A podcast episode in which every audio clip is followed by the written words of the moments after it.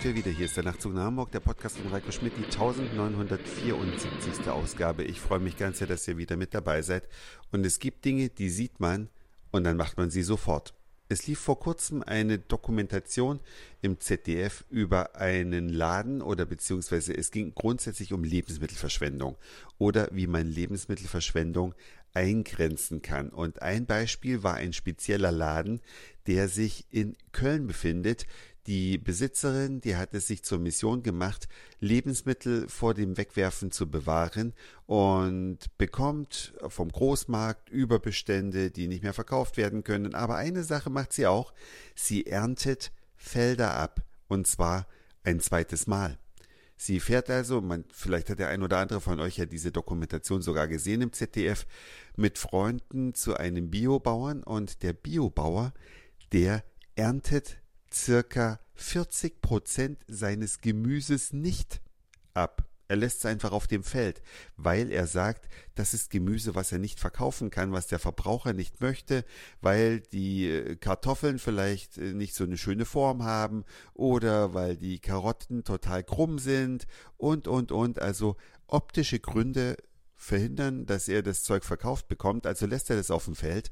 Und ja, diese junge Frau, die eben in diesem in der Dokumentation auch porträtiert wird, die kommt dann mit Freunden und erntet den Rest ab und hat das dann oder verkauft das in einem Laden, aber man kann es nicht Verkauf nennen, denn man kann da reingehen, man kann sich die Dinge auswählen und dann bezahlt man das, was es einem wert ist. Also die Sachen haben keinen Preis, jeder gibt, was er kann oder möchte und dachte ich, ach ja, guck mal, wenn das im Fernsehen zu sehen ist, also der Laden muss ich ja finden lassen, hab mir den dann rausgegoogelt und bin dann heute nach Feierabend tatsächlich mal nach Köln gefahren. Ich arbeite unweit von Köln, da bin ich gerade auf Dienstreise und deswegen war das nur ein kleiner Katzensprung da rein. Der Laden, der heißt The Good Food ja, und dann musste ich erstmal Schlange stehen, hm, hatte die Maske schon in der Hand, die man ja jetzt immer braucht. Und dann so nach vielleicht 20 Minuten konnte ich in den Laden reingehen. Der ist sehr klein, es kann immer nur eine Person hineingehen. Aber da drin gab es ein buntes Angebot. Also so kann man das tatsächlich sagen. Es gab süßes und salziges Popcorn zum Beispiel. Es gab verschiedenes Knappergebäck. Es gab fast alle Sorten Tonic Water. Also die verkaufen da drin auch Sachen, wo das Mindesthaltbarkeitsdatum in Kürze abläuft. Und äh, dann hatten sie, ach Gott, der ganze Kühlschrank war voll mit Sandwiches, fertig belegten, alles Dinge, die noch gut sind, noch genießbar sind, aber die woanders schon längst weggeworfen worden wären. Und da bin ich so ein bisschen auch mit der Angestellten da ins Gespräch gekommen, denn im Fernsehen ist auch eine äh, Kundin nicht zu sehen, aber über die wird berichtet, die hat sich da die Taschen oder die Körbe voll gepackt mit Nahrungsmitteln und hat dann 23 Cent gegeben. Und davon kann natürlich ein solcher Laden nicht leben. Der lebt ja praktisch von den Spenden, die die Menschen für die Nahrungsmittel da ausgeben.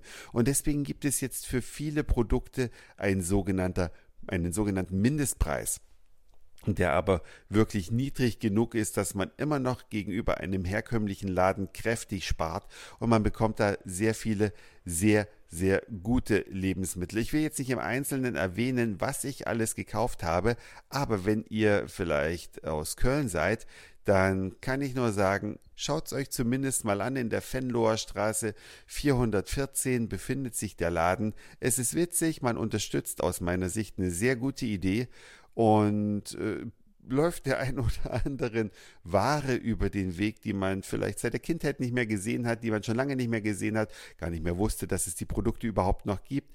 Also es ist auch so eine kleine Entdeckungsreise, die ich euch damit ans Herz lege. Und in der ZDF-Sendung ging es noch um weitere Möglichkeiten, Nahrungsmittelverschwendung aufzuhalten, unter anderem wurde gezeigt, ein Tüftler, der hat, äh, der erklärt Bäckern praktisch, wie man aus altem Brot Neues machen kann, indem man nämlich das alte Brot in eine Art Schredder schmeißt, den er auch vertreibt. Und am nächsten Tag, wenn der Bäcker dann das neue Brot bäckt, da wird dann 20 Prozent Altbrot kleingemahlenes mit hineingegeben in den Teig, Das Brot schmeckt genauso fantastisch, als wäre kein Altbrot drin, aber es schont natürlich Ressourcen. Man muss keine Nahrungsmittel vom Vortag wegschmeißen. Man hat das im nächsten Brot mit drin verbacken. Also die hochwertigen Zutaten bleiben alle erhalten, aber man braucht weniger neue.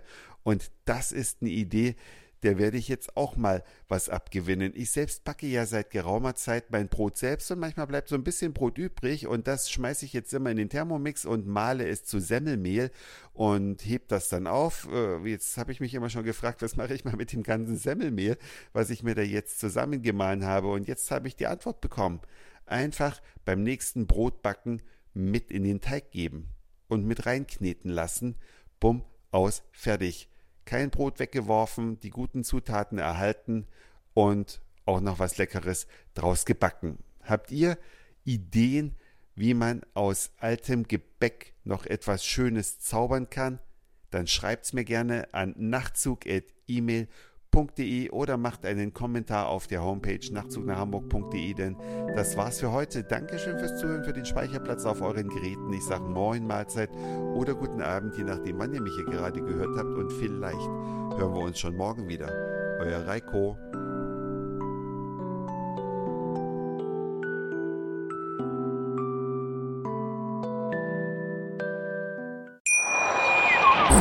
Schatz, ich bin neu verliebt. Was?